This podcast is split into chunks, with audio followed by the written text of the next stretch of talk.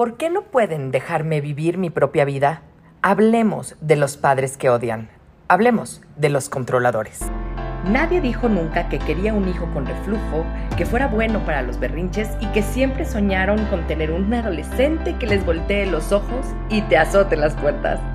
Todos incursionamos en esta aventura de ser padres diciendo, a mí no me va a pasar. Y lo cierto es que a todos nos sobrepasa en algún momento. No nacemos sabiendo ser padres, pero hay técnicas que te enseñan a resolver muchas dudas y son mucho más eficientes que los consejos de la suegra. Bienvenidos al podcast de Academia para Padres. Caminaremos en las diferentes etapas del desarrollo primario de estas pequeñas personitas para ayudarte a crear este ambiente libre de caos y con estructura y hacer que las cosas pasen. ¿Estás listo? ¡Comenzamos! ¿Qué tal? ¿Cómo han estado? Está increíble este libro, ¿verdad? Bueno, pues ahora estamos en este capítulo 3 que habla de los padres controladores. Bueno, vamos a escuchar ahora una conversación imaginaria entre un hijo adulto y uno de sus progenitores controladores. Puedo garantizar a toda la audiencia que esta conversación no se va a producir. Pero si estas dos personas fueran capaces de expresar sinceramente sus sentimientos ocultos de lo más hondo, se podría escuchar lo siguiente. ¿Por qué actúan de esta manera? ¿Por qué todo lo que hago está mal? ¿Por qué no pueden tratarme como un adulto? ¿Qué le importa a mi papá si yo estudio medicina?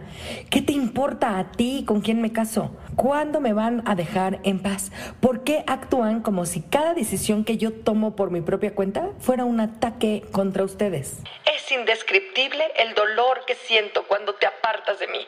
Necesito que me necesites. No puedo soportar la idea de perderte. Tú eres mi vida entera. Me aterra que vayas a cometer errores espantosos. Ver que te haces daño me destrozaría. Prefiero morirme a sentir que soy un fracaso como madre. Es por tu propio bien. La palabra control no encierra necesariamente un sentido negativo. Si una madre vigila a un niño que está empezando a caminar, en vez de dejarlo salir solo a la calle, no decimos que es controladora, la llamamos prudente. Está ejerciendo un control acorde con la realidad, motivado por la necesidad que tiene su hijo de que lo protejan y lo guíen. Un control adecuado se convierte en excesivo cuando la madre sigue vigilando a su hijo 10 años después, mucho después de que el niño es capaz de atravesar la calle solo. Los niños a quienes no se estimula a hacer, a explorar, a dominar y a arriesgarse al fracaso suelen sentirse desvalidos y fuera de lugar, sobrecontrolados por los padres angustiados y temerosos. Y es frecuente que estos niños se vuelvan a su vez angustiados y temerosos. Esto dificulta la maduración. A su paso por la adolescencia y a la edad adulta, muchos de ellos no superan jamás la necesidad de seguir contando con la orientación y el control de los padres. Como resultado a ello, estos siguen invadiéndolos y manipulándolos y con frecuencia dominan toda su vida. El miedo de que ya no los necesitan motiva a muchos padres controladores para que perpetúen en sus hijos este sentimiento de impotencia. Son padres que tienen un miedo enfermizo al síndrome del nido vacío, el inevitable sentimiento de pérdida que asomete a todos los padres cuando finalmente sus hijos se van de casa. Es tan grande la parte de su identidad que el padre o madre controlador tienen puesta en el rol parental que cuando el hijo se independiza se siente traicionado y abandonado. Lo que hace tan insidioso a un padre o una madre controladora es que la dominación viene generalmente disfrazada de preocupación. Frases como te lo digo por tu bien. Esto lo hago solamente por ti. Solo porque te quiero tanto. Significan todas lo mismo. Si te hago esto es porque tengo miedo de perderte, que estoy dispuesto a hacer de ti un desdichado. El control directo no es ninguna fantasía, es algo abierto y tangible que se ejercita a cielo abierto. Haz lo que te digo o jamás volveré a hablarte. haz lo que te digo o te cortaré el dinero. Si no haces lo que te digo, ya no vas a ser miembro de nuestra familia. Si te opones a mis deseos, me va a dar un ataque al corazón. En todo esto no hay ninguna sutileza. Por lo común, el control directo lleva implícita una intimidación y con frecuencia es humillante. Los sentimientos y las necesidades de uno deben subordinarse a los de los padres. Entonces, se ve arrastrado a un pozo sin fondo de intimidaciones y ultimátums. Su opinión no tiene valor alguno. De sus necesidades y deseos nadie hace caso alguno. El desequilibrio de poder es tremendo. Y para explicarlo, vamos a poner un caso. Imagínense una casa normal en donde existe el papá, la mamá, un hijo varón, ¿ok? Y este hijo varón se enamora, se casa ¿ok? Y entonces este matrimonio hace que este hijo varón se mude de ciudad. Y entonces los padres están bastante lejos de su hijo. Y entonces empiezan a tener conflictos con la nuera. Un día los padres organizan una fiesta de aniversario de ellos e invitan a su hijo, por supuesto, con su esposa. Pero la esposa cae verdaderamente enferma y el joven, el hijo, le habla a los papás apenadísimo y diciéndoles que pues no va a poder asistir a su fiesta de aniversario porque su esposa necesita cuidados de él. ¿Ustedes qué creen que pasaría en la cabeza de los papás?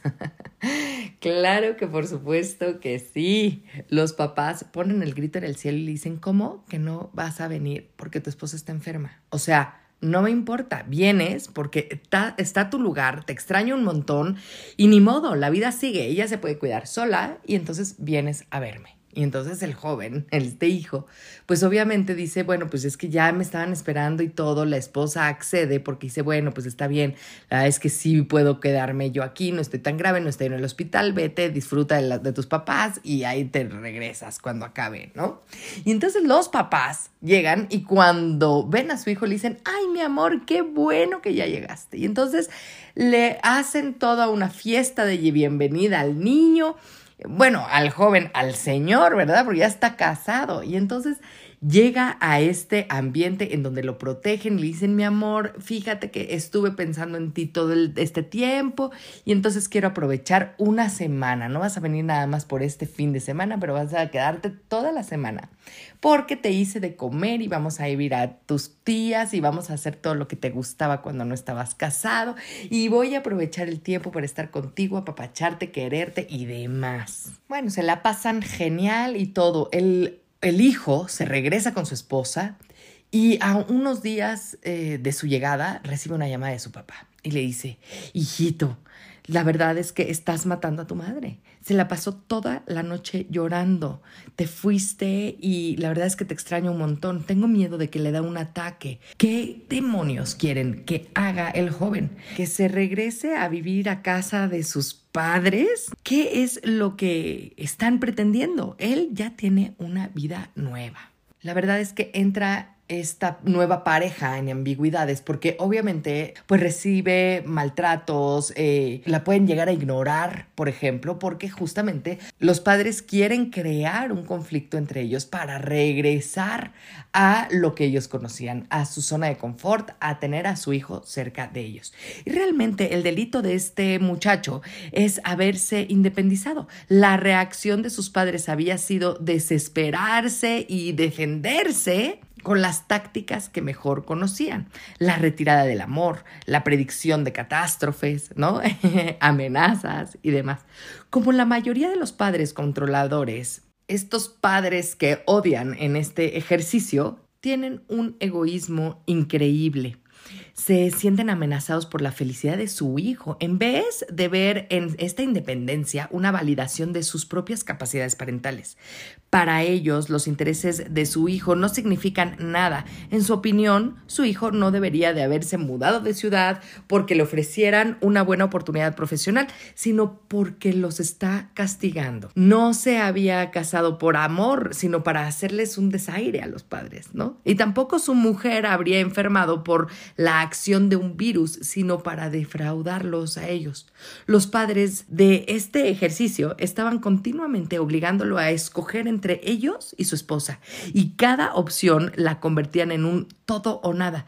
Con padres tan directamente controladores, no hay un terreno intermedio. Si el hijo adulto intenta obtener algún control sobre su propia vida, el precio es la culpa, la rabia, eh, la rabia frustrada y el profundo sentimiento de deslealtad estas personas pueden creer que el principal problema es el matrimonio mismo, pero la verdad es que no tardan mucho en darse cuenta que el matrimonio no es más que una víctima de la lucha del control que existe entre los padres y es que el matrimonio de un hijo puede parecer sumamente amenazador cuando los padres son controladores, porque ven al cónyuge como un competidor en el afecto de su hijo. Esto conduce a batallas horrendas entre los padres y el nuevo cónyuge, con lo cual el hijo adulto se ve atrapado en un fuego cruzado de lealtades divididas. Algunos padres se ensañan con la nueva relación mediante críticas, sarcasmos y predicciones de fracaso.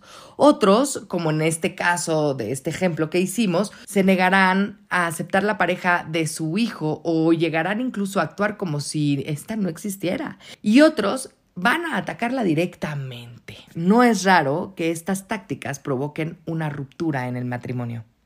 El dinero ha sido siempre el lenguaje primordial del poder y esto lo convierte lógicamente en el arma preferida de los padres controladores. Muchos de estos padres se valen del dinero para mantener a sus hijos en la dependencia. Tal vez conocen a una madre soltera, un poco abandonada, está al pendiente de sus hijos constantemente, que pueda llegar a trabajar en algún lugar que no le apasiona, pero que le ayude a pagar las cuentas, ¿verdad?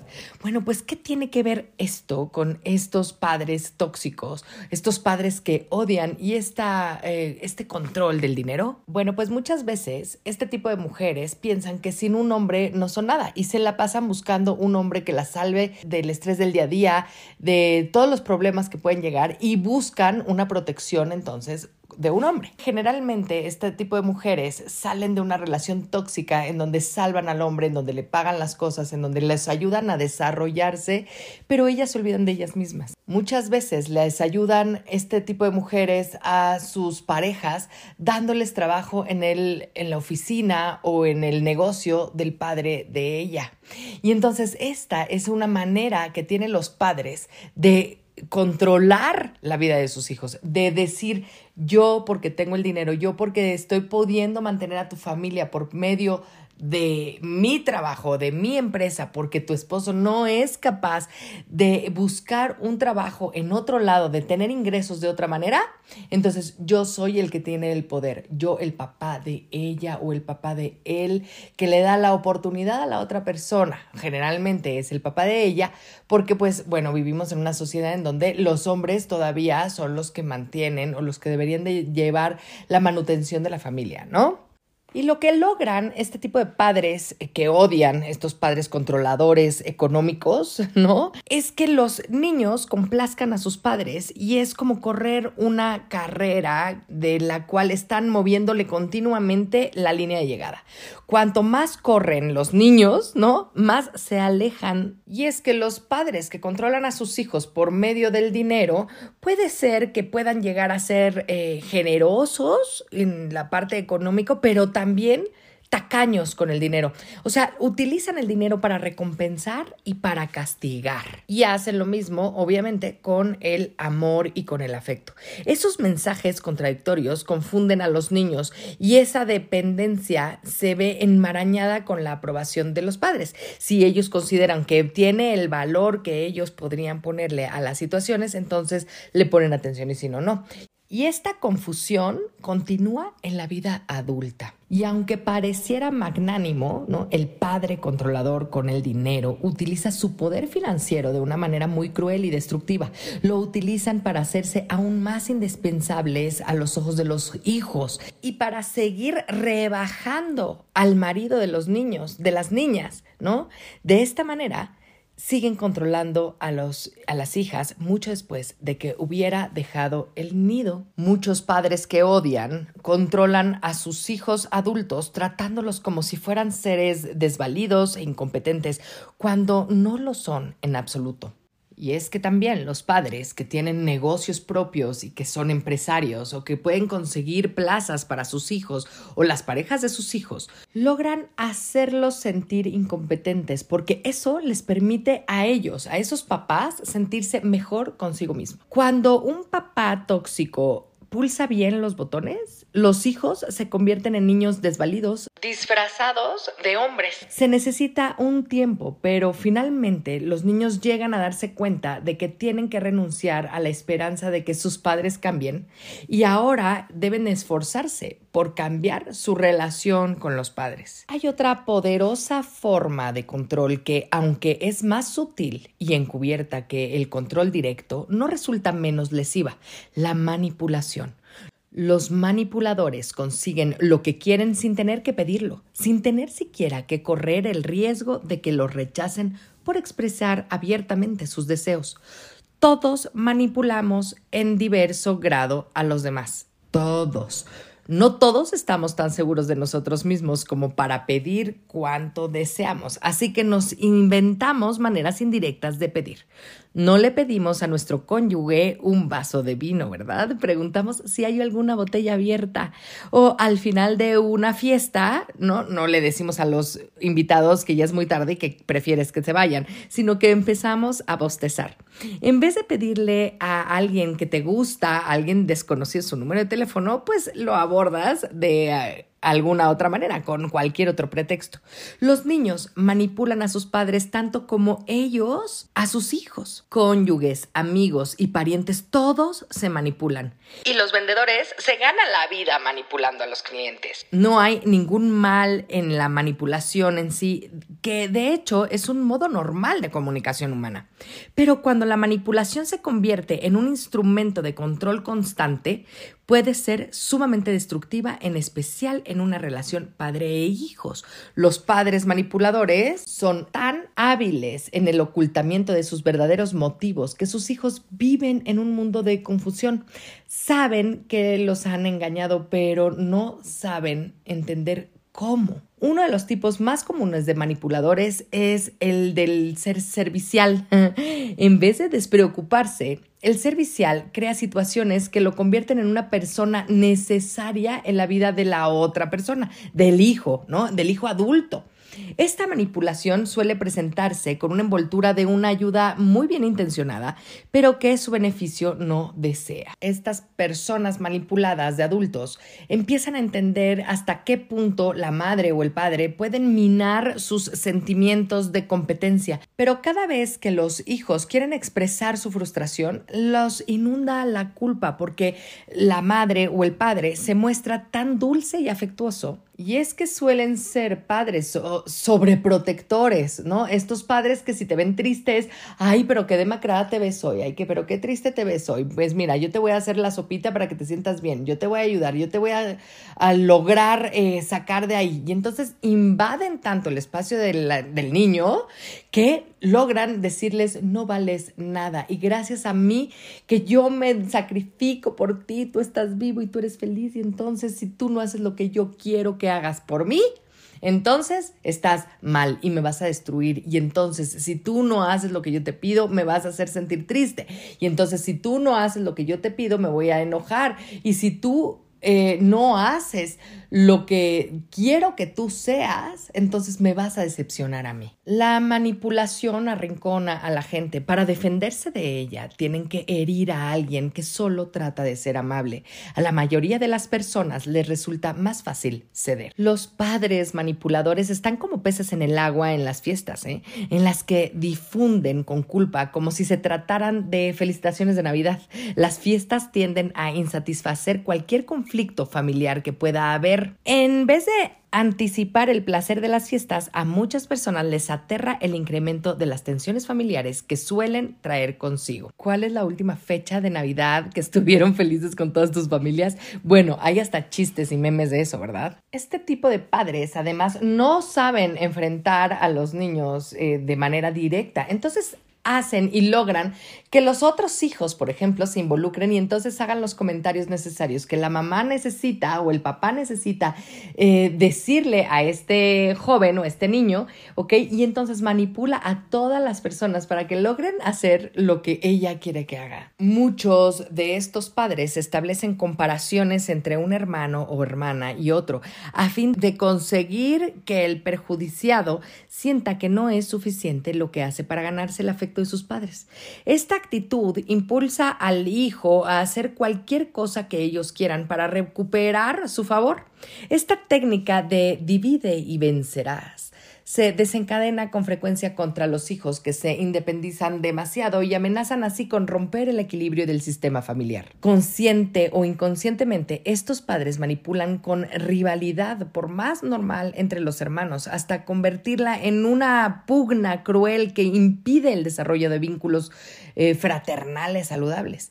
Los efectos tienen largo alcance, además del daño evidente que causa a la imagen que el hijo tiene de sí mismo.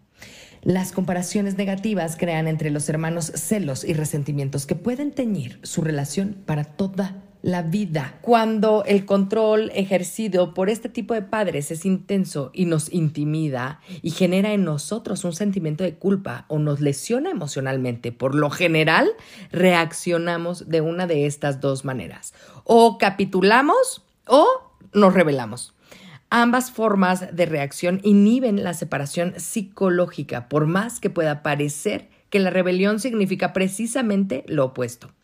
La verdad es que si nos rebelamos como reacción a nuestros padres, estamos tan controlados por ellos como si nos sometemos. Y es que la presión de ser un hijo de un padre controlador es muchísima porque ponen en riesgo, ¿no? Estas malas decisiones o estas decisiones contraproducentes. Si la capitulación representa una cara de la moneda, esta forma de rebelión es la otra. Una rebelión saludable constituye un ejercicio activo de la libre opción, algo que alimenta el crecimiento personal y la individualidad. La rebelión contraproducente es una reacción contra un padre o una madre controladora, un ejercicio en el cual los medios intentan justificar un fin insatisfactorio y esto favorece rara vez a nuestros verdaderos intereses. Podemos inclusive quedarnos sin pareja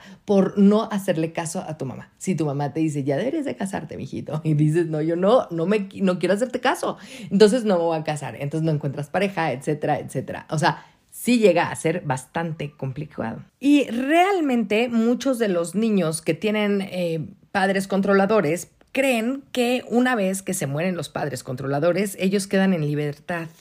Pero el cordón umbilical psicológico no solo puede atravesar continentes, sino extenderse más allá de la tumba. Mantener una lealtad inflexible a las exigencias y mensajes negativos de sus padres mucho tiempo después de la, de, la, desaparición de ellos es muy complicado. Los padres pueden proyectar sobre los hijos terrores y la estrechez de su propia vida.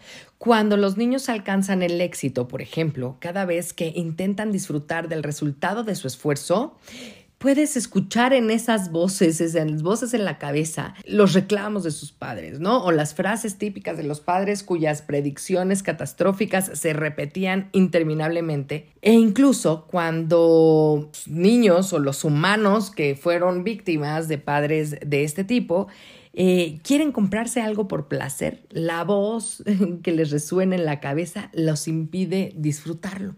Eh, seguramente han escuchado hablar de estas mujeres que sienten culpa al sentir placer, por ejemplo, o los hombres también, ¿no? Y es que sí, nosotras como mujeres es un poco más complicado porque además venimos de muchos, muchas ideas en donde pues no, no podemos sentir placer, las... Eh, las religiones nos impiden sentir placer porque pues nada más podemos eh, utilizar la sexualidad para reproducirnos, por ejemplo, ¿no? Y es que puede ser muy listo, muy objetivo y todo, pero el problema es que son eh, programaciones que vienen desde tan pequeños que es muy difícil deshacerte de ellos. Puedes, como hijo de padres controladores, entender y reconocer en parte el dolor que le han causado los padres, pero eso no alcanza para poder transferirles los sentimientos de responsabilidad que abruman. Es complicado lograr que los padres nos dejen en paz, pero no imposible. Los padres que se sienten bien consigo mismos no necesitan ejercer control sobre sus hijos adultos, pero la clase de padres incapacitados con que nos hemos encontrado en este capítulo funcionan a partir de un profundo sentimiento de insatisfacción, de insatisfacción con su propia vida, acompañado de miedo al abandono. Para ellos, la independencia de su hijo equivale a perder un brazo o una pierna, ¿eh? A medida que el hijo se hace mayor, se vuelve más importante para el padre o la madre poder seguir manejándolo con los hilos que lo mantienen en la situación de dependencia. En tanto, estos padres pueden conseguir que su hijo siga sintiéndose un niño, consiguen mantener el control. Como resultado de esto, es muy frecuente que los hijos adultos de padres controladores tengan un sentimiento de identidad muy incierto. Les cuesta verse como seres aparte de sus padres no pueden distinguir sus propias necesidades de las necesidades paternas y se sienten impotentes. Todos los padres controlan a sus hijos hasta que estos son capaces de controlar su propia vida. En las familias normales, la transición se produce poco después de la adolescencia, pero en las familias con problemas, esta saludable separación se demora mm, unos cuantos años más. O tal vez toda la vida. Solo se puede producir después de que el hijo haya logrado concretar los cambios que le permitirán hacerse dueño de su propia vida. Muchas gracias por comenzar con tu camino al cambio. No dejes de compartir este canal para ayudar a los demás en su educación parental y su sanación propia. Me puedes encontrar en Facebook, Instagram y YouTube como emilyc.daumas y Academia para Padres. Únete a la comunidad para estar más cerca y poder complementar tu camino al orden y la estructura. Hasta la próxima.